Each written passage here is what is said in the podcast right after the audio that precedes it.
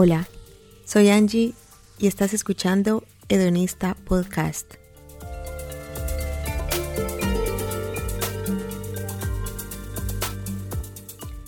Aquí hablamos de sexo, amor, placer y relaciones.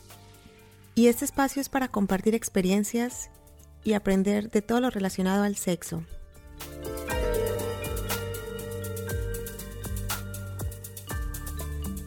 Si estás en compañía de menores de edad, te recomiendo usar audífonos, pues aquí se usan palabras historias subidas de tono.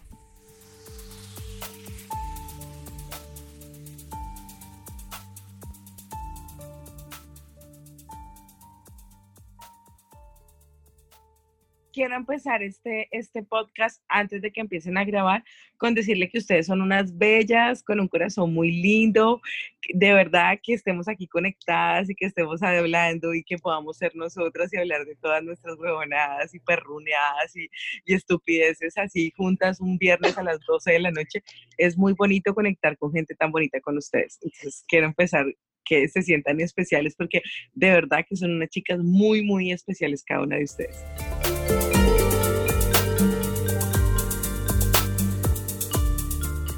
Hola, hola, este es el primer episodio de Hedonista Podcast y estoy muy feliz de tener la oportunidad de hacerlo con mis nuevas queridas amigas.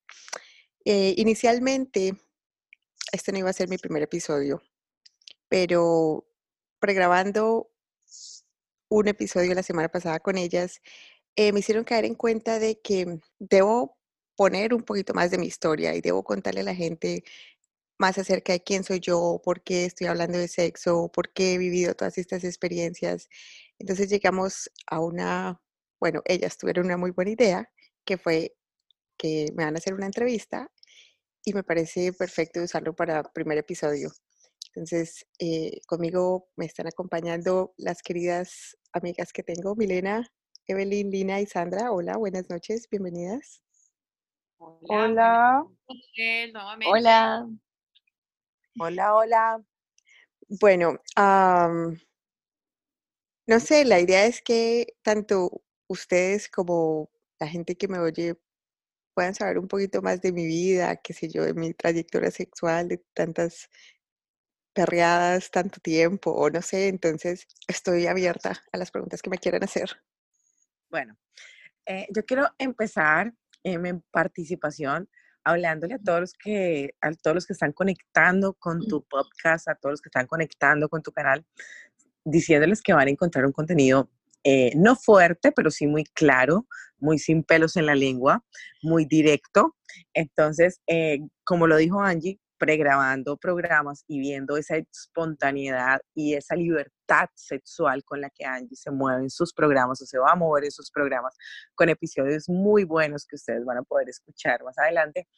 Eh, mm, nos surgió la duda a Lina, a, a Mile y a los que estábamos grabando en ese momento de poderles contar a los, a los, a la audiencia de Angie, de la audiencia de los hedonistas, porque o cómo Angie adquirió a través de su tiempo esa libertad sexual. Entonces, una de mis primeras preguntas o una de las primeras cosas que yo quisiera indagar fue, ¿tú tienes claro en qué momento tu mentalidad sexual cambió? Em.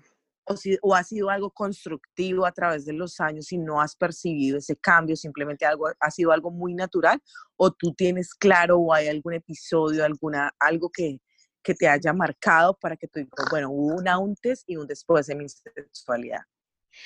Mira, sí, sí hubo un antes y un después. Em, yo fui criada en una familia extremadamente católica, pero extremadamente es una cosa, o sea, del otro mundo, donde todo era pecado, el pene y la vagina eran pecado, de eso no se habla, de eso por allá, la desnudez era pecado, un poco de cosas así. Y yo además he sido muy curiosa, he sido muy curiosa en todo sentido. Entonces, desde pequeñita exploraba mi cuerpo y todo eso, pero claro, me sentía pecadora porque exploraba mi cuerpo. Y creo que mm, eh, lo, que me, lo que me comenzó a dar libertad fue cuando yo comencé a trabajar, conseguí mi primer trabajo fue en una pizzería en Cali y los amigos que hice y me di cuenta que mis amigas y esta gente ahí todos eran como muy, muy, muy abiertos sexualmente y dije como que esto no, tenían experiencias y todo, entonces yo decía como que esto no puede ser pues tan malo, ¿no? Creo que también fue como un acto de rebeldía porque muchas cosas las he hecho de, en, como actos de rebeldía en mi vida, la verdad. Eh, era como decirle a, qué sé yo, a mi familia y a, y a, la religión, como que, oigan, lo que ustedes me están diciendo y lo que me han dicho toda la vida es, es mierda y no aplica para mí. Entonces, creo también como que, como que esas ganas de llevar la contraria, esa rebeldía, ese, ese espíritu revolucionario que no sé de dónde me salió, me han llevado como, como a explorar y como siempre llevar más allá y, y, y probar nuevas experiencias y, y, cada vez correr los límites más. No sé si eso responde a tu pregunta. Responde muy bien mi pregunta porque esa es la intención, saber un poco qué te mueven, qué, qué, te ha generado toda esta, esta onda sexual o toda esta onda de querer mostrar o hablar de tu sexualidad o de cómo la percibes para poder expresarla al público, ¿no? A todos los que te escuchan y conectan con tu podcast. Entonces, eh, me siento, siento que ha sido que ha sido una buena respuesta o que nos has mostrado de, que, de qué forma conectas con la sexualidad o, que, o que te ha inspirado, que te ha llevado a tener esta vida que llevas. Bueno, sí, más que todo ha sido como, como el explorar. A mí me encanta vivir nuevas experiencias, me encanta probar cosas nuevas, eh, no me da miedo lo desconocido y me encanta retar en general como las creencias y todas esas cosas. Claro, ya estoy en un punto en el que las creencias de la religión no me afectan, pero sí pienso que en ese tiempo cuando comencé como a descubrir mi sexualidad fue eso, como, ok, esto no puede ser, esto no puede ser posible que, que tengamos un cuerpo y que se sienta rico, que nos toquemos allá abajo y que sea pecado, ¿me entiendes? Si se supone que Dios nos creó, no sé, pues para algo debe estar eso ahí, ¿no? Y ha sido como siempre ese cuestionarme que me ha llevado a explorar y explorar y, y bueno, creo que para mucha gente he explorado demasiado, pero precisamente eso es lo que quiero compartir. O sea que podemos confirmar, Angie, que este proceso no ha sido por una ruptura amorosa, ¿no es cierto? No, de hecho yo le decía el otro día a, creo que fue a Milena, le estaba diciendo que yo estaba la mayor parte de mi tiempo, de, la mayor parte de mi vida soltera. Entonces esto ha sido más desde lo exploratorio, ha sido más desde el querer conocer eh, cosas nuevas, vivir diferentes experiencias, de aprender más allá y más allá y más allá. No, esto no, o sea, que el que yo sea así tan ah, liberada sexualmente no tiene nada que ver con ninguna ruptura. De hecho, de hecho, yo he tenido serias, serias en mi vida, solo dos relaciones. Y no han sido muy largas. Nunca he estado en una relación de más de tres años. Entonces, yo no sé, yo no sé si a ustedes todo esto que habla Angie les genera muchas preguntas, pero, y no quiero volver esto un monólogo, pero a mí me genera muchas preguntas. Me genera muchas preguntas porque yo he vivido, evidentemente, mi sexualidad de una forma muy diferente y, me genera la pregunta de, de, em, de qué forma vinculas o desvinculas, si es la palabra adecuada o correcta para usar, el amor del sexo, porque la gran mayoría de mujeres eh, vivimos la experiencia sexual muy ligada al, al, sentimiento, al afecto, al cariño, al gusto. Entonces, tener una sexualidad tan liberal o tener una sexualidad tan, tan desligada del afecto, de, qué manera lo manejas. Y para mí, me, y, lo, no, aparte como amiga, como, como una oyente y como una seguidora de donistas, eh, es una pregunta que me surge, ¿cómo, cómo manejas esta, esta situación o, esta, o este vínculo? Porque eh, en algún momento, bueno, eh, saben que a mí me encanta la poesía y me encanta todo esto y, y, una de las frases que más llevo conmigo es que una de las extravagancias más grandes del creador ha sido ligar el sexo al amor, ¿no? Es como excitar, si, si lo desligáramos podríamos excitarnos viendo una golondrina, una cosa así, ¿no? Entonces, ¿cómo, cómo, cómo logras desligar eh, la parte sexual del sentimiento, ¿no? Del afecto, que es cosa que a mí me, me, me cuesta mucho. Pero es que, Sandri, si nos ponemos a pensar, esa idea de que el amor está ligado al sexo es una idea del patriarcado que nos ha metido solamente a las mujeres. O sea, esa idea no se la han metido a los hombres. Es simplemente una creencia como tantas otras que nos han metido y creo que mi proceso de deconstrucción desde hace mucho tiempo fue tal vez de una, una, de las primeras creencias de la que me deconstruí, fue que una cosa era tirar y otra cosa era hacer el amor y que tirar se siente rico y que no tengo que estar enamorada y no tengo que pues que tener un anillo en el dedo para pasarla rico.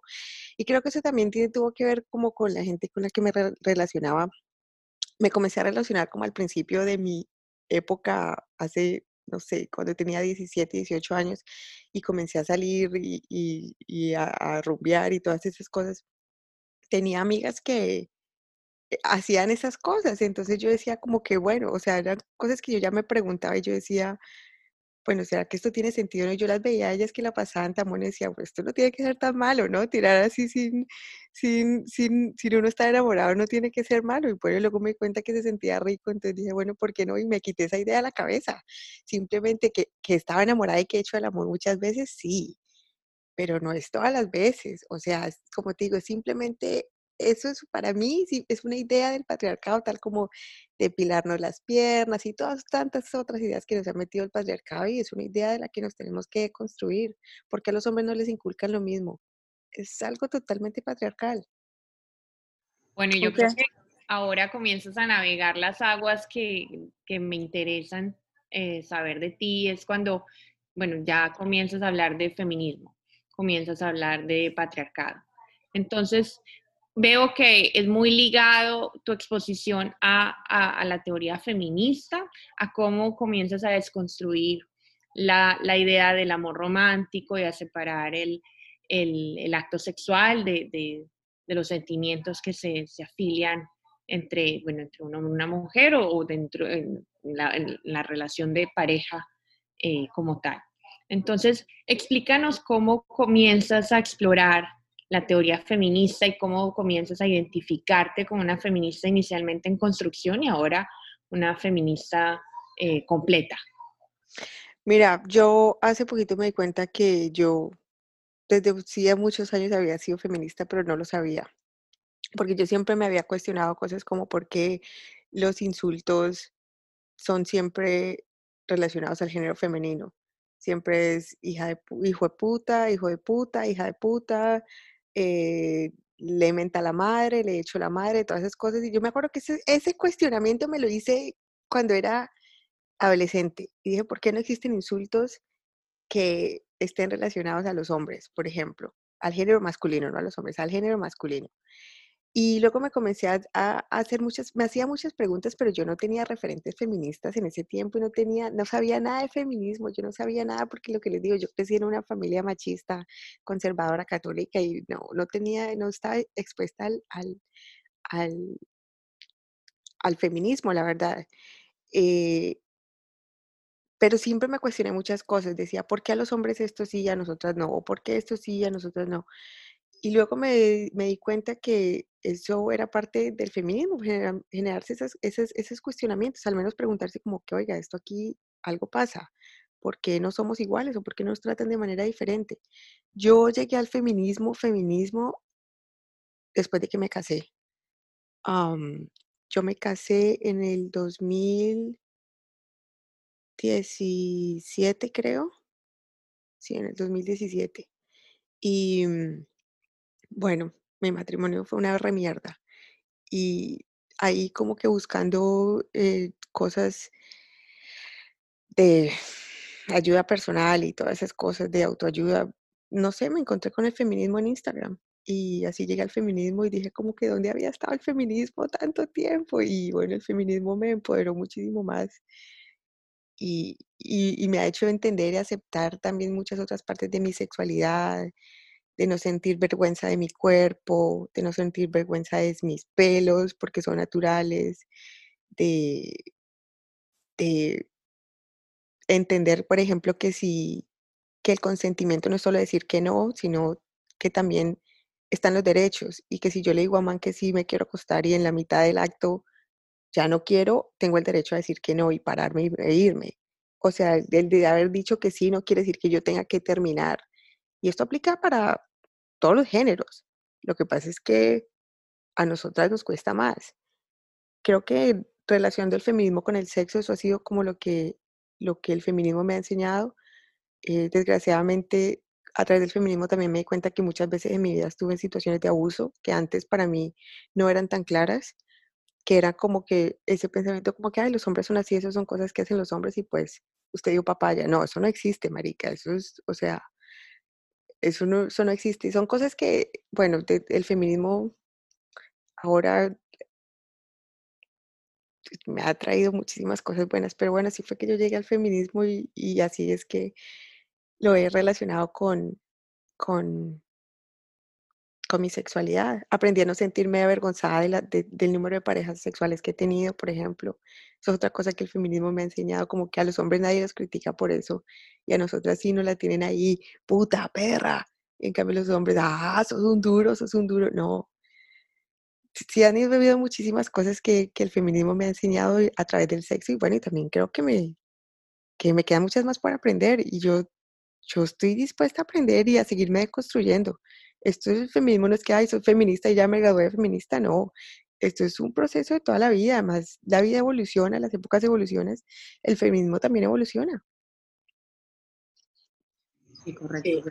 Yo soy de las que cree que uno es una feminista en construcción. Esto es un proceso largo porque eh, el sistema en el que vivimos es un sistema patriarcal em, y borrarnos ese chip con el que llevamos viviendo décadas y para las mujeres que de más avanzada edad, pues imagínate muchísimo más, es, es, complicado. Yo creo que para nosotras, nosotras siempre seremos feministas en construcción. Nuestras niñas podrían nacer y crecer siendo feministas desde el inicio.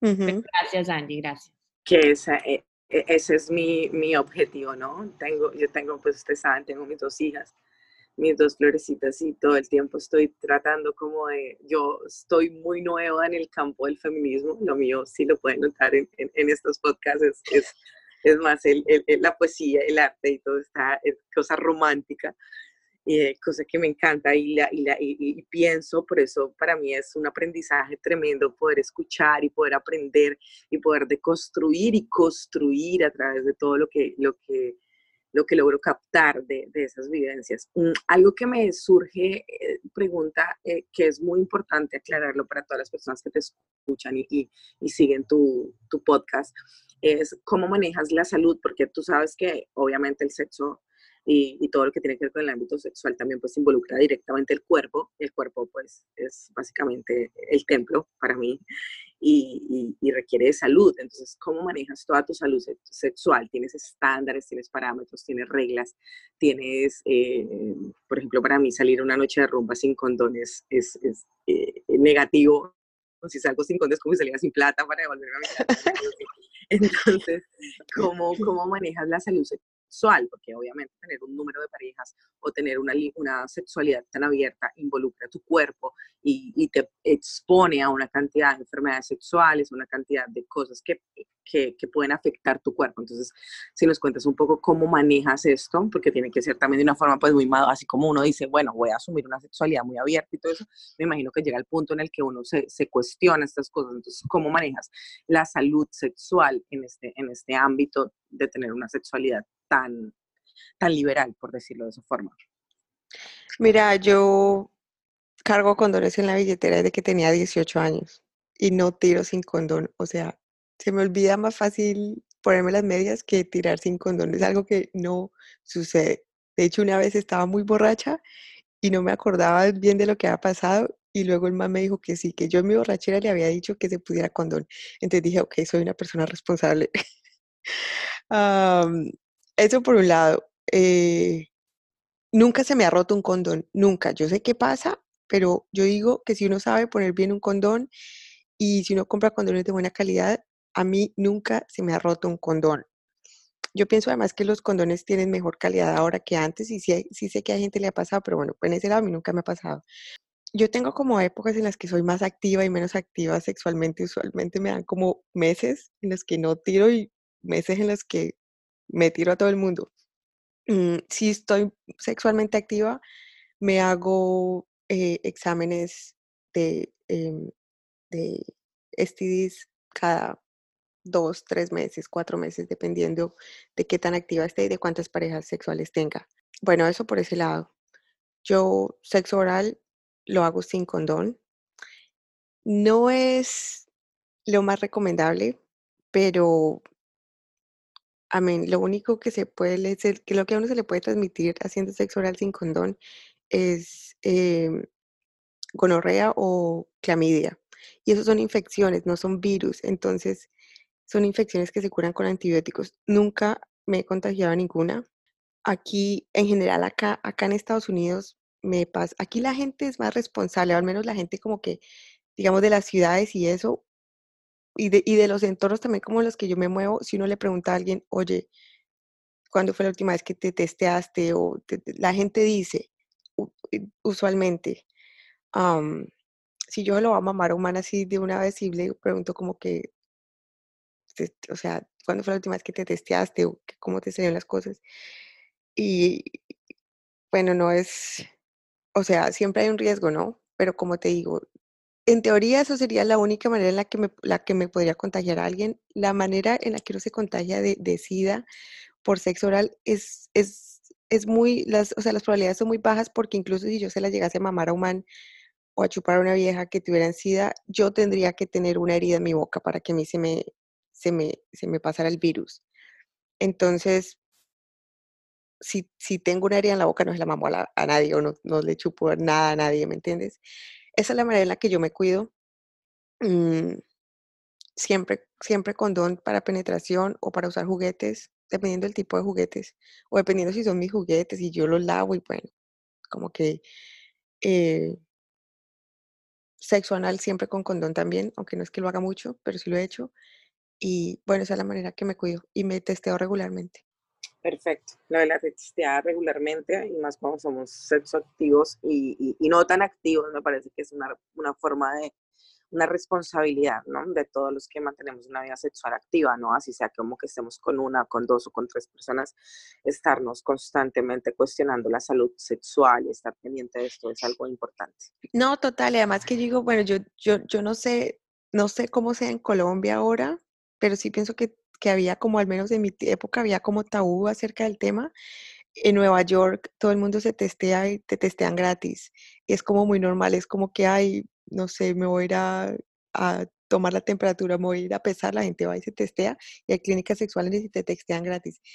Entonces, yo, para mí se volvió algo también como normal y, y, y no, no he vivido, o sea, en los sitios donde he vivido, he sido afortunada de, de que han sido eh, ciudades abiertas, liberales, progresistas, donde no existe tanto tabú de ir a, un plan para a testearse, a testearse o, a una clínica sexual. ¿Ese es el único método de planificación que, que usas? En este momento sí, yo tuve una IUD por eh, cinco años, un dispositivo intrauterino por cinco años. Em, me lo quité en abril pasado y en este momento sí, como te digo, nunca se me ha roto un condón. Yo, si, siempre que yo voy a tirar, yo soy la que le pongo los condones a los manes. O, por lo general cargo mis condones, entonces me gusta usar mis condones además porque soy alérgica al látex, entonces tengo mis propios condones que son sin látex. Y usualmente ¿De diferentes tamaños? sí, pero a veces yo cojo el primero que salga, ¿no? Además que yo tengo dos en, en la billetera, entonces bueno, ahí cojo el primero que salga. Pero yo siempre le pongo los condones a los manes porque a veces los manes ni siquiera saben poner los condones o, están borrachos o lo que sea, o lo ponen al revés y luego lo voltean y se lo van a poner. Eso ya, ya ese condón ya no se lo pueden poner cuando, cuando hacen eso. Entonces, a mí me gusta porque yo, yo ya lo puedo poner bien con los ojos cerrados, ya lo puedo poner bien, soy una experta. Estoy confiada de que el man, de que si es un man que es la primera vez y eso, pues no, no va a hacer nada. Y sí, como te digo, a mí nunca se me ha roto un condón, si se me llegase a romper un condón, bueno, existe la pastilla del día después si es que estoy en mis días fértiles y si llegase a quedar embarazada, pues abortaría. Pero, o sea, el condón bien usado es, tiene, tiene, tiene el mismo, las mismas eh, seguridades que, que cualquier otro método anticonceptivo, pero las hormonas me estaban haciendo mucho daño. Entonces, no voy a volver a tomar anticonceptivos hormonales. Yo tengo aquí una pregunta acerca de cómo, de cómo empezó, porque tú, me, tú estabas comentando digamos, de, de cómo comenzaste, ¿no? Eh, como las experiencias y tú decías como esos cambios o esas cosas que veías diferentes cuando tú eras adolescente, ¿no? Pero entonces yo, yo quisiera saber, no sé si eh, llegando a una conclusión de cómo tú terminas eh, teniendo como esta vida activa sexual y la conclusión sería es por el medio en el que tú creciste, no, no por familiar, pero por medio de, digamos, como las personas que, con las que estabas rodeadas. Entonces, no sé si esa fue la conclusión que, que, que podríamos sacar de, de cómo tú terminaste, digamos, teniendo esa vida sexual activa. Pues es que yo no sacaría esa conclusión porque yo pienso que con mi personalidad y con la manera de, de, de ser mía, yo hubiera hecho lo mismo en, en otras circunstancias o rodeado de otro tipo de gente, ¿me entiendes? O sea, eso es como decir que, que es Yo- mal yo- influenciada o algo así. yo- yo quiero poner un ejemplo. Es como la prima morronga que todos tenemos. Angie nació. Pero yo no he sido morronga, el no, problema no, no, es no, que no, Quiero, quiero, quiero traerlo a contexto. Angie nació y se crió en una familia convencional, en una familia tradicional, en una familia conservadora, como muchos de nosotros. Y Angie se liberó, salió a la luz y exploró su sexualidad y tiene una sexualidad de la cual habla abiertamente. Y pongamos el otro ejemplo, alguien que vive, que tiene ese mismo eh, inquietud sexual y no se atreve a explorarla, y es la prima morronga que todos tenemos, que se acuesta con Raimundo y todo el mundo, con Raquel y todo aquel, pero se hace la santa. Pero, pero, pero digamos que partiendo de ese punto, digamos que partiendo de ese punto y, y- y comento esto porque digamos que Angie tiene como la facilidad de, de expresar, ¿cierto? Eh, estos momentos que ha tenido como, eh, digamos, toda esa, esa facilidad de, de, digamos, estar con una persona sexualmente eh, la primera vez que la conoces. Eh, pero pues tú decías y nos comentabas el otro día que pues para ti es impresionante, digamos, de que a Sandra le impresione tu forma de vida sexual. Porque tú ya estás acostumbrada a que tus amigas eh, vivieran también ese tipo de experiencias como las que tú vives. Entonces, por eso va mi pregunta, porque realmente, digamos, yo puedo también salir de la misma, del mismo tipo familia, no puedo estar rodeada, no, no, no me rodeé o no crecí de la misma forma en que tú, digamos, pudiste crecer, no, no me rodeé de personas eh, con esa facilidad de hablar de la sexualidad realmente, sino que yo, por ejemplo, en mi, en mi, en mi experiencia, lo tuve fue ya creciendo, ¿cierto? Como en las diferentes relaciones que tuve y dije como que eso se hace así, pero pues nadie me enseñó nada, pero fue por esa experiencia, más no porque estuviera rodeada de personas y tampoco me creé una persona morronga, por decirlo así, como, como Sandra estaba comentando, entonces como que por eso quiero entender un poco, porque digamos que si tú creces de una manera de- desde los 18 años, eh, y para ti es normal que, digamos, para, para ti tus amistades era normal de que tú actuaras de esa forma, creo que también tiene, no, tiene,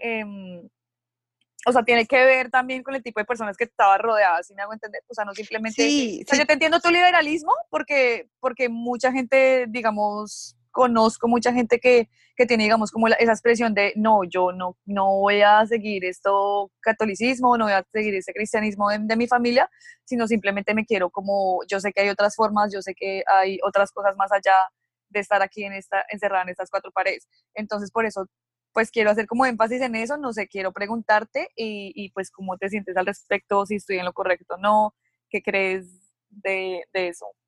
es que mira, yo creo que fue como que todo se fue dando. Digamos que yo, como que los amigos que comencé a conocer cuando comencé a trabajar, que tenía 18, 19 años, esta gente era muy como que, como que eran abiertos, mis amigas como que tiraban con el uno y con el otro y Por no, eso. de hecho, yo de, de, de antes conocía eh, viejas así y yo lo veía como que, parce, o sea, esta gente no se va, no se, no se están yendo al infierno en estos momentos, esto de la religión tiene que ser mierda, pero a la misma vez en esa época yo todavía seguía ligada a la iglesia católica, yo estaba en una comunidad católica que hacíamos servicio social y todo, entonces yo tenía como las dos cosas. Pero digamos que sí, el haber conocido a esta gente me ayudó como a, supongo que me ayudó como a ver al menos como que, oiga, no hay nada malo, o sea, no es, no es tan malo como a usted se lo han dicho, y si se, usted la pasa rico, pues ¿cuál es el problema, no? De hecho, yo me vine a desligar totalmente de la religión como a mis 24 años. Ahí fue que dije como que, o sea, me declaro totalmente desligada de la religión, pero yo hasta, hasta esas alturas perreaba e iba a misa. Entonces, o sea, y ya de ahí luego, no es que todas mis amigas sean como yo, pero digamos que la mayoría de mis amigas ya saben cómo yo soy, entonces como que yo estoy acostumbrada a hablar de esas cosas y ya no se escandalizan. Pero bueno, esperemos no escandalizar mucho a Sandra. No, no. A ver, y yo quería hacer un aporte respecto a esto, no solo por la conversación que tenemos nosotras internamente, sino por la responsabilidad social de las personas que nos están escuchando. ¿no? Porque las personas que nos están escuchando no queremos decir que las personas que son religiosas no tengan la capacidad o no tengan la posibilidad de vivir una sexualidad liberal o una sexual o explorar su sexualidad.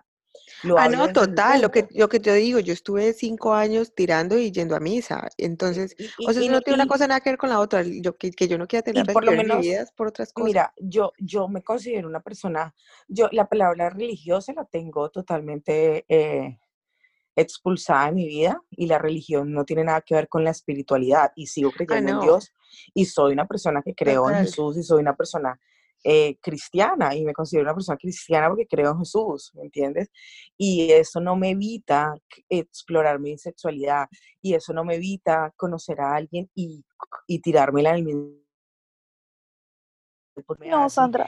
Ni más cristiana ni menos cristiana. Entonces yo no quiero de, que tampoco, como en, a mí me parecen estos, este tipo de programas en los que hay audiencia de todo tipo, eh, llevarla al punto en el que no nos malinterpreten o no creamos que porque tenemos una tendencia eh, religiosa, que religiosa no es la palabra, sino una, una tendencia espiritual, eh, está bien o está mal. Simplemente tenemos que entender que somos personas o seres humanos que tenemos un ámbito que es la sexualidad y explorarla o tener la libertad de explorarla de la manera en que más nos agrade o en la, en la manera en que más nos, nos haga crecer o no más nos libere o más nos, nos enriquezca, no nos hace ni mejor ni peor persona o no nos hace que seamos cristianos o que seamos católicos o no. Entonces también como que sembrar esa semilla dentro de los que te escuchan o dentro de tu audiencia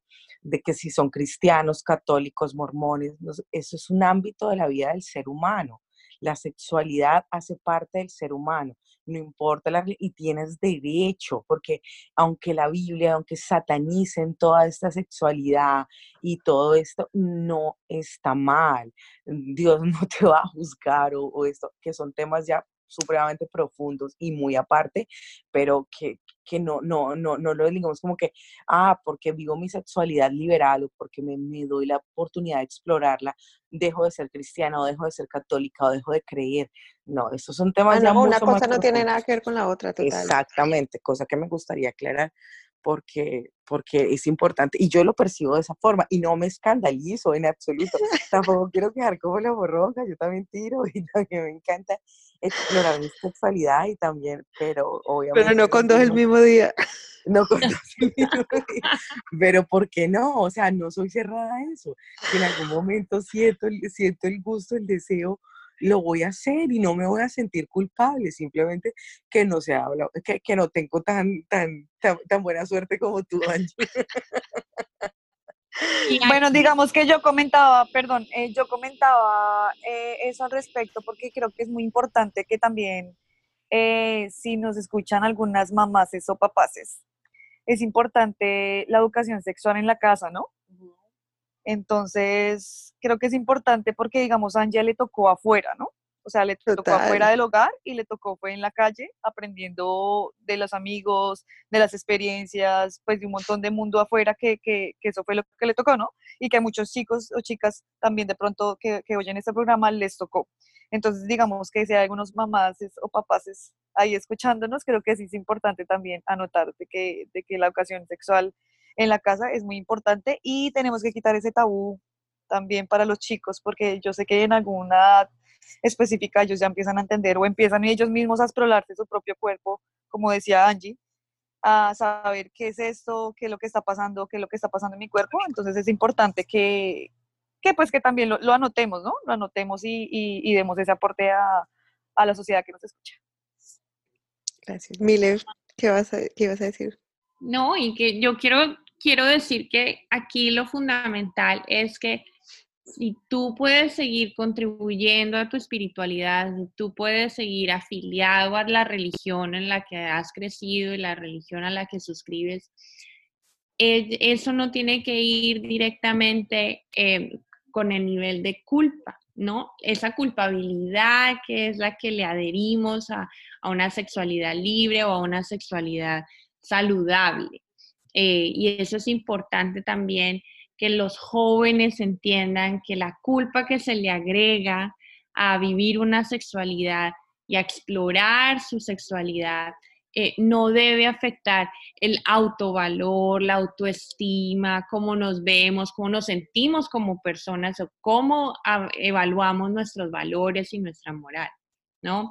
Entonces, ¿cómo tratamos de desligar la culpa mientras podamos mantener una sexualidad libre, abierta, saludable y suscribir a, la religión de nuestros papás o de nuestra familia o, seguir explorando y nutriendo nuestra espiritualidad. Total. ¿Tú ibas a hacer una pregunta, Mile? Sí, yo quiero que entremos aquí, le pongamos picante a la cuestión. Y hágale, hágale. Entonces, a nuestra querida Angie, ¿y qué tal si la ponemos a elegir?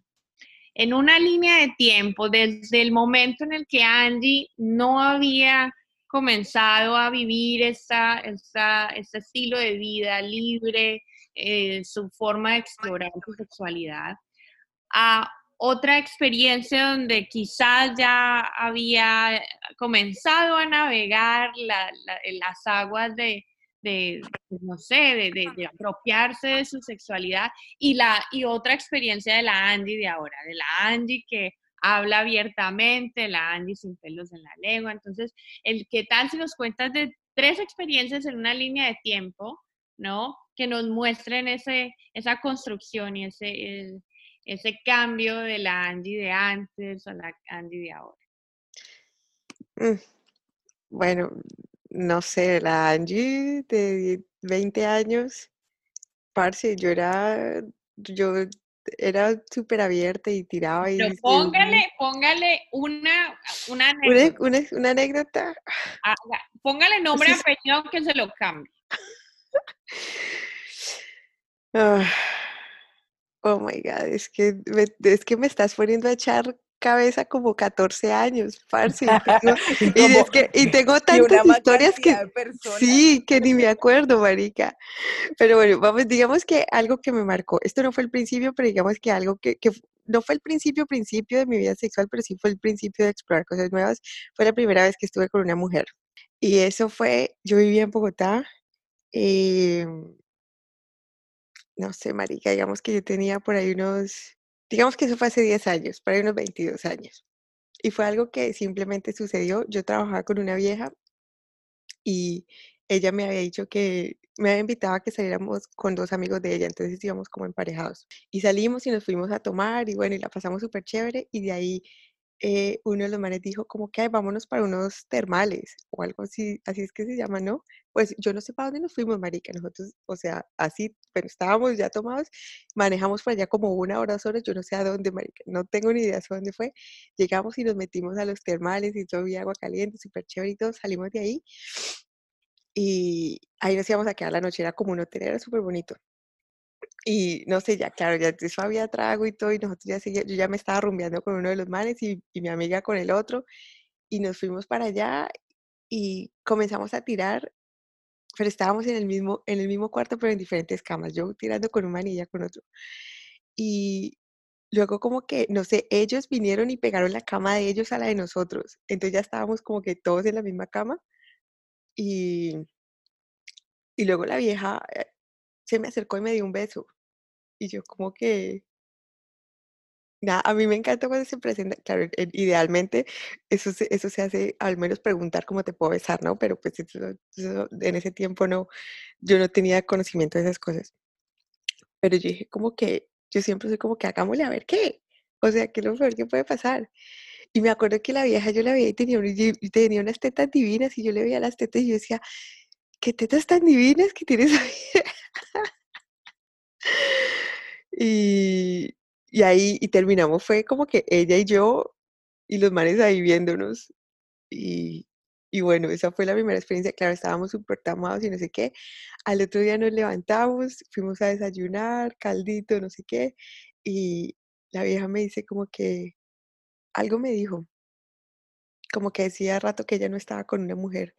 Y yo me acuerdo que a mí me dio como pena decirle que era mi primera vez. Y yo le dije, ay, sí, yo también. Pero, pero después de eso dije como que, oiga, esto está muy interesante. Como que esto es un área que tengo que comenzar a explorar más. Y, y bueno, esa, esa, de esa experiencia me acuerdo porque, porque creo que, que, me marcó algo como de que salirme de la heteronormatividad y lo que, voy a, y lo, lo, que me ha metido siempre en la cabeza, como que usted nació con vagina, usted le tienen que gustar las personas con pene. Eh, bueno, esa experiencia y de la Angie de ahora, uy no, marica. bueno, ahora soy re, re atrevida. Soy, pregunto lo que quiero, si quiero algo lo digo. Eh, el año pasado, el año pasado eh, conocí un man en Tinder y fuimos, salimos y fuimos a, una, a un bar y, y la pasamos súper chévere y conectamos súper bien. Entonces de ahí le digo yo al man como que, ¿qué vamos a hacer? Entonces yo no sé por qué le dije, vámonos para la playa. Entonces me dijo, bueno, listo, vamos para la playa. Y, y llegamos a la playa. Ah, yo no sé, pero yo le dije como que vamos a la playa a hacer algo. Entonces el man como, bueno, listo. Y sí, señora, llegamos a la playa y encontramos un sitio ahí donde, donde no se veía nada y ahí tiramos. Y además yo andaba con mi vibrador en el, en el bolso, ¿no? Entonces yo saqué mi... Entonces yo saqué mi vibrador ahí en la playa y yo ahí como que, eh. Y bueno, ya esa soy yo ahora, como que ya cargo condones, si quiero tirarme un man me lo tiro. Si siento que hay conexión y si siento que el man me gusta de alguna manera. Eh, es que la conexión a veces simplemente es sexual, no es yo soy, yo soy muy sapiosexual, pero digamos que si estoy rumbeando, si estoy en un bar o si estoy en, situaciones así, eh, tengo que sentir esa energía sexual para comerme a alguien. No es que me coma a todos. Pero bueno, esa es la Angie de ahora. Ah, no, bueno, y él, o sea, aquí para terminarles de contar la historia, ¿no? Para que se haga mejor la historia. Él eh, tiene una novia y ellos tienen una relación abierta. Entonces, claro, el man como que dice que, ay, tienes que conocer a mi novio, no sé qué. Y al otro día me fui a la casa de ellos a conocer a la novia y hicimos un trío. Yo conozco a quién están hablando, yo conozco a quién. bueno, pero eso, pero eso, no yo se dice. también, yo también. Y con el man siguen pasando anécdotas. ¿no? Ay, que sí, con, sí, con él pasaron muchas cosas. Anécdotas de podcast. Pero bueno, esa es la, eso es como una historia de, de la Angie de ahora. Eh, Angie, ¿cómo, ¿cómo manejas la crítica? ¿Cómo manejas? Porque en todos eh, sa- existimos y habemos muchas personas que manejamos la crítica ya o que hemos evolucionado o que han evolucionado en un punto espiritual, mental, eh, emocional, que la crítica es simplemente el reflejo de lo que los otros no pueden ser y lo ven en uno, ¿no? Pero no sé, en tu experiencia personal, porque vivimos en una sociedad patriarcal en la que nos señalan y todo eso que hemos venido hablando, en el que son, cuando vivimos una sexualidad abierta, somos las putas, las perras, no sé qué, ¿cómo manejas la crítica? ¿Cómo manejas el señalamiento? ¿Cómo manejas eh, el, el, el, el qué dirán o el qué dice la familia, los amigos que no entienden un poco de esta libertad? Porque nosotras, todas las chicas que estamos acá, en este, en este podcast estamos mentalmente muy vinculadas y emocionalmente muy vinculadas con el feminismo, ¿no?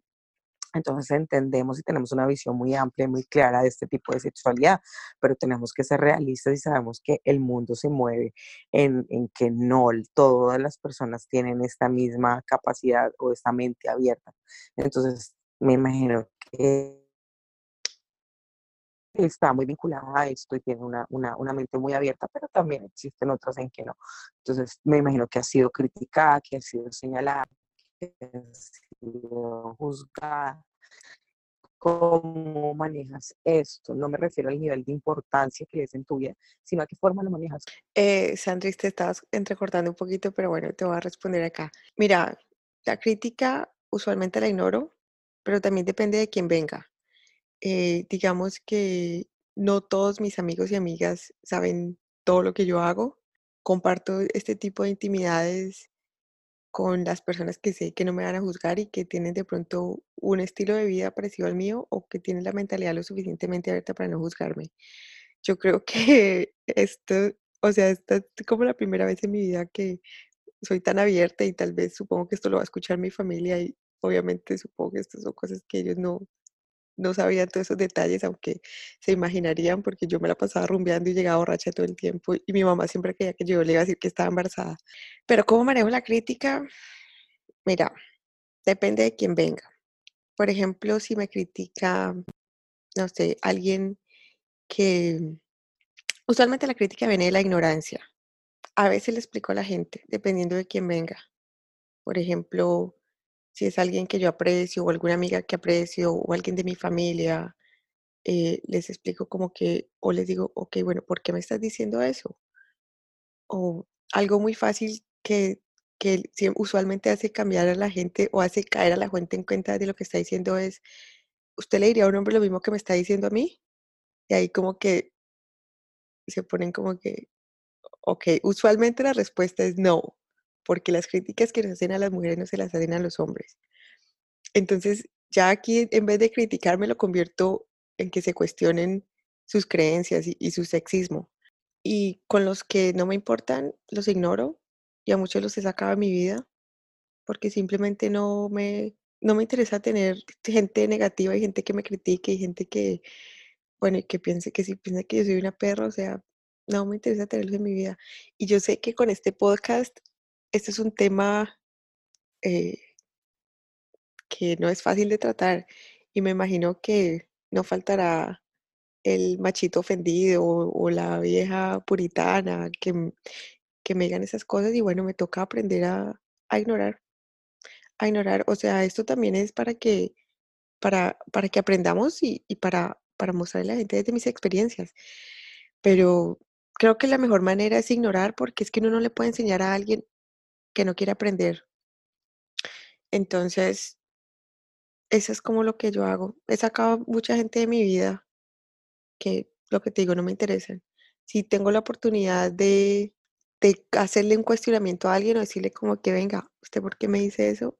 Lo hago. Si no, o si no tengo energías, pues no me desgasto y ignoro. Yo creo que hay críticas buenas y críticas malas, ¿no? Porque hay críticas que vienen desde el amor y desde el cuidado, o, como las advertencias, ¿no? Em, creo que siempre la gente que, te quiere va, a procurar lo mejor para ti, va, va a expresarte, eh, no sé, su preocupación de que estés bien, de que estés segura, de que estés practicando sexo seguro, de que, de, que sepan dónde estás o, o, con quién te vas a ir. Bueno, un sinfín de cosas. Entonces, yo creo que también eh, diferenciar esa, la crítica que nace desde el amor y desde la construcción a, a, que, a que estés bien, ¿no? Claro, por eso te digo que desde inicia, eh, básicamente depende de quién venga y depende de, de, qué tipo de crítica sea. Si yo, si yo veo que la crítica se da para tener una conversación y tener y, dialogar y, y bueno, lo hago. También he aprendido cosas de la crítica, ¿no? Pero si la crítica viene del juicio y de señalarme de perra, pues no, no me interesa. Yo estoy aquí súper pendiente, súper eh, escuchando y educándome, porque al mismo tiempo es educándome. Yo, yo siento que ese, ese podcast como que yo lo escucharía. bueno, esa es la idea, esa es la idea. Estarlo haciendo, yo lo escucharía. Sí, exacto, pues estarlo haciendo yo lo escucharía porque siento, ah, no mi propósito, porque el propósito tiene que ser tuyo, Angie, que eres la creadora del contenido, es no simplemente llegarle a todas las personas que tengan esa libertad eh, sexual o mental como lo podemos tener nosotras, sino al contrario, el reto sería poder llegarle a todas esas personas que tienen esos tabús mentales o todavía tienen, guardan esos tabús con la sexualidad, enseñarles y mostrarles desde una experiencia, desde tu experiencia, que es algo natural, que es algo que se tiene que romper socialmente, que es algo que, está, que no está mal, que, que está bien, que hace parte de la naturaleza y que y como quitarnos esos prejuicios que tenemos, que ha sido un proceso que yo vengo teniendo desde hace rato y que todavía siento que, que, que como dice Mile, que uno se está construyendo todo el tiempo, no solo como feminista en construcción, sino como ser humano en construcción. Nosotros no somos los mismos que fuimos el año pasado, así el año pasado haya sido un mes. ¿Me entiendes? Entonces somos seres humanos en construcción y a mí me parece que poderle llegar a ese público o a esas peladas o a, esos, a esas nenas que se están eh, construyendo, que se están eh, eh, como moldeando, se están cuestionando, es el, es, el, es, es, el objetivo principal. Entonces yo aparte de poder hacer mis aportes, estoy totalmente construyéndome de tus experiencias. Mira, yo creo que para, para que como, eh, pues como el propósito de la edición para que le agregues ahí a lo que está diciendo Sandra, de lo que puedas rescatar. Em, que es muy importante. Cuando, cuando vengan a mi casa no les voy a dar la clave. yo creo que funcionan mejor los datos. no les puedo dar la clave internet. No, no, no, no. Sandra, nada, parce, nada, marica. ¿Qué me estás diciendo de la edición? ¿Me siguen, escuchando mal? Ahora sí, quédate ahí, no te muevas la mano, no muevas. no te muevas. No, que para lograr como, a ver qué logras rescatar de lo que dijo Sandri, que era súper valioso. Qué bueno que este podcast pueda ser escuchado por esa gente que esconde continuamente eh, la, la expresión de su sexualidad. La gente o las mujeres, por ejemplo, que gustan del porno y no lo dicen o no son capaces ni siquiera de reconocerlo. Eh, de los chicos que están explorando eh, dentro del proceso de su pubertad el ver porno eh, homosexual, ¿no? Y, que no pueden, no, no tienen la capacidad ni, ni, ni, ni, tampoco el apoyo familiar para que para poder dar un paso adelante y bueno, y reconocer cuál es su orientación sexual. Entonces yo creo que si eso se puede lograr a través de este podcast para que llegue a ese tipo de audiencia, es, es, es, muy valioso. O sea, es que esto, esto es un proyecto muy, muy valioso y yo por eso lo apoyo, lo valido y estoy aquí con, con nuestra amiga Angie Black em, para este episodio, para el segundo episodio y para todos los episodios en los que nos invite. Gracias, gracias, Mire. Sí, yo también pienso que em, y lo que quiero con esto es mostrarle a la gente como que cuál ha sido mi experiencia y cuál ha sido mi proceso. Esto no fue algo que comenzara de un día para otro, que yo de, de, de, una semana ya me volví así. Yo todavía tengo muchísimas cosas que trabajar y, por ejemplo, para mí trabajar la culpa y dejar la culpa de no sentirme culpable cuando tenía sexo y cuando estaba tirando y no sentirme culpable por sentir placer, eso me tomó años, parce, años y eso requiere de, de, de, de procesos y luego aprender a decir que no me tomó muchos años y luego aprender a decir que sí, luego a decir que no me tomó muchos años y luego aprender a ser capaz de en la mitad pararme e irme me tomó muchos años. O sea, pero, pero todos esos son procesos. Yo no he llegado aquí a este, a este punto en el que estoy de la nada. Yo vengo de más de 10 años de, de mucho proceso. Entonces también es bueno lo que tú dices porque sí, mi invitación para la gente que, que nos escucha es, Marica, hay que comenzar el proceso y listo. Comenzarlo y, y, ver cómo se dan las cosas, pero lo más importante es comenzarlo y es querer decir, ok, quiero dejar de sentirme culpable, quiero aprender, quiero esto, quiero lo uno, quiero lo otro. Mira que qué lindo, qué lindo que, eh, digamos que lo que estaba diciendo Mile, nos puedas nosotros, eh, tú compartirnos esas experiencias que tú tuviste, pero no solamente porque tú, digamos, tuviste como ese background, no sé cómo, decirlo, cómo se dice en español background. Como esa historia previa, pues. Ajá, sí, como eso, como esas experiencias desde adolescente. Como esas experiencias desde adolescente, eh, muchas personas, digamos, en este momento están pasando, digamos, en esa transición de no hablar nada a querer sacar lo que tienen por muchos años adentro. Entonces, digamos, como que también existan esos espacios en donde esa gente se pueda escuchar o pueda expresar lo que siente y lo que ha guardado durante muchos años es súper importante y súper rico que tú abras este campo para que esas personas también puedan expresarse y puedan salir como de esa pequeña cárcel que, han estado.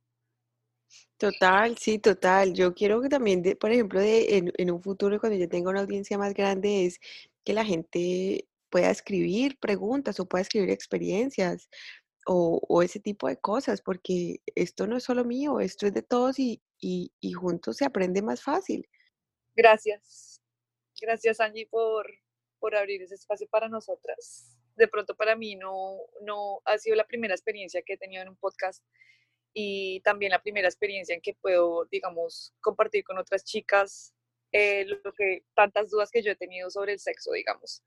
Eh, como lo decía Mile, eh, muchas personas nunca he, negado que veo porno, por ejemplo, yo, en mis experiencias, pero sí abrirte a otra persona a escuchar, a que esa persona escuche tus experiencias o digamos alguna pregunta, mira, esto me pasó, te pasó a ti también. Eso me parece súper chévere que, y que abras ese campo en este momento para, para que todas seamos partícipes. Entonces, por eso te quiero dar las gracias por eso. Ay, no, gracias a ti por estar aquí con nosotras. Sandris, tú quieres tan buena en la palabra. ¿Quieres decir algo más? ¿Tienes más preguntas? No, pues es que tengo miedo de cómo se escucha mi voz. No, habla, habla, habla. Habla que te estás oyendo bien en este momento. No, no, la verdad, pues sí, aparte de agradecerte, eh, es eh, como, lo, como lo he venido diciendo a lo largo del programa, me interesa ser muy, muy coherente y muy consciente de que tienes audiencia de todo tipo y de todas edades y que esto es un, es un paso educativo y, un paso muy reflexivo, ¿no? Que lo tomen como algo muy reflexivo eh, y de, de, quitarnos esa venda o de quitarnos ese, ese tabú y de quitarnos todo eso. Entonces, primero que todo agradecerte porque no simplemente estamos teniendo la última palabra, sino que simplemente estamos hablando dentro de nuestras experiencias y dentro de nuestra explorar sexual, estamos dando nuestro punto de vista. Entonces, eh, agradecerte por dar este paso hablar de sexualidad para una audiencia, cosa que no es muy común en, en, en las redes sociales o en estos medios de interacción.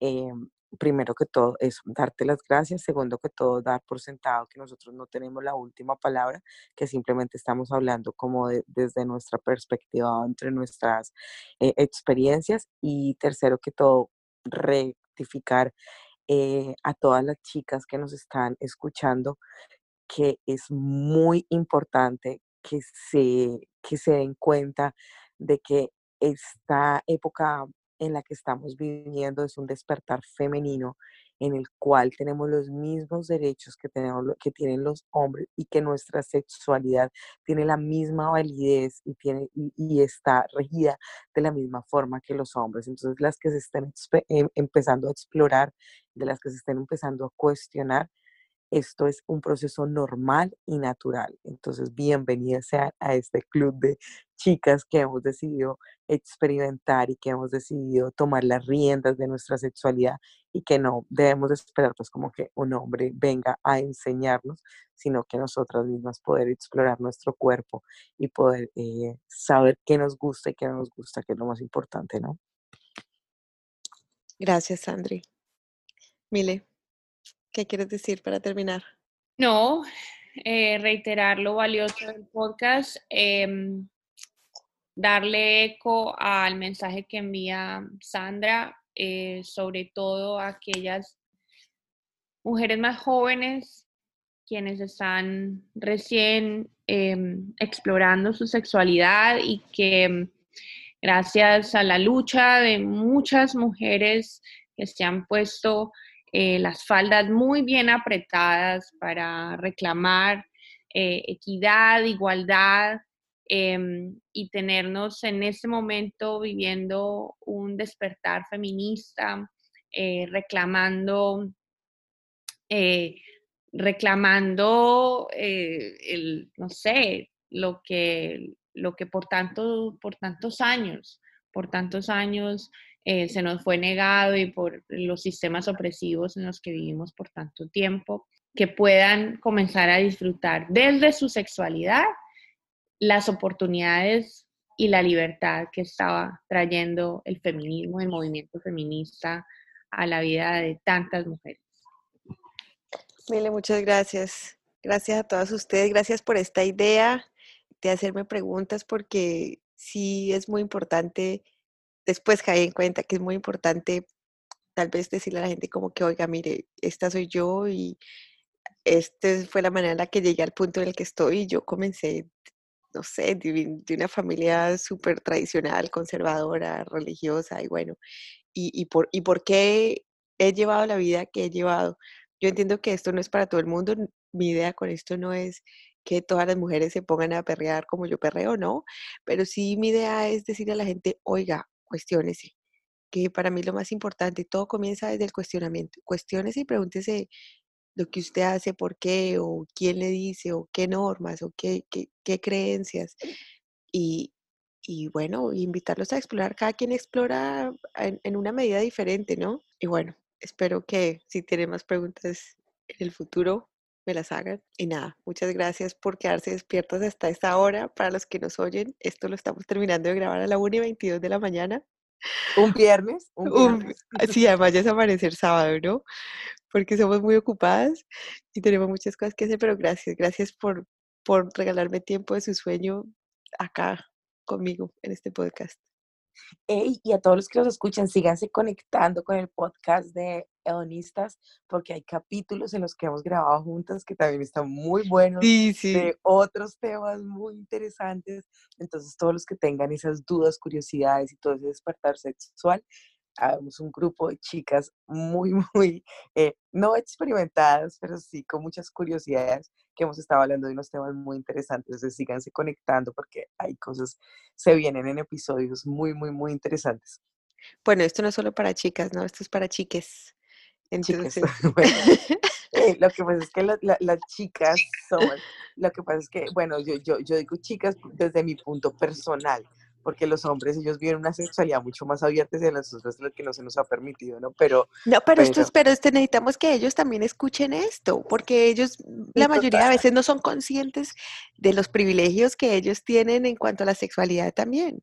Uh -huh. Sí, digamos, y digamos que mira que, por ejemplo, tú dices que, que, digamos, ellos no se le han negado, pero de pronto ellos no han podido hablar de la forma en que nosotros lo hemos estado hablando. Entonces, digamos que ellos, si ellos escucharan esto, estoy segura que abrirían completamente muchísimas ideas que ellos de pronto tendrían como negadas o ni siquiera sabían que nosotras las estábamos de esta manera. Entonces también me parece súper chévere. Y lo que dice Sandra, quédense con nosotras, o bueno, quédense con Angie Black, porque eso se pone candente. no, llámenos para cuñas publicitarias al 954. Bueno, con miles. bueno, queridas, muchísimas gracias. Bye bye. Gracias totales. Un beso.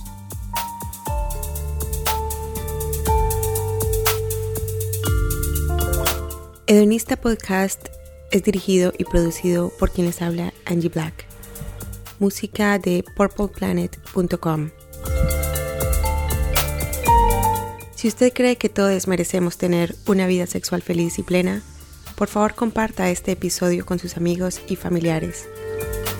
Y recuerda visitar mi página web www.edonista.love e inscribirte a mi lista de email donde comparto contenido exclusivo y hago sorteos de productos que mejorarán tu vida sexual.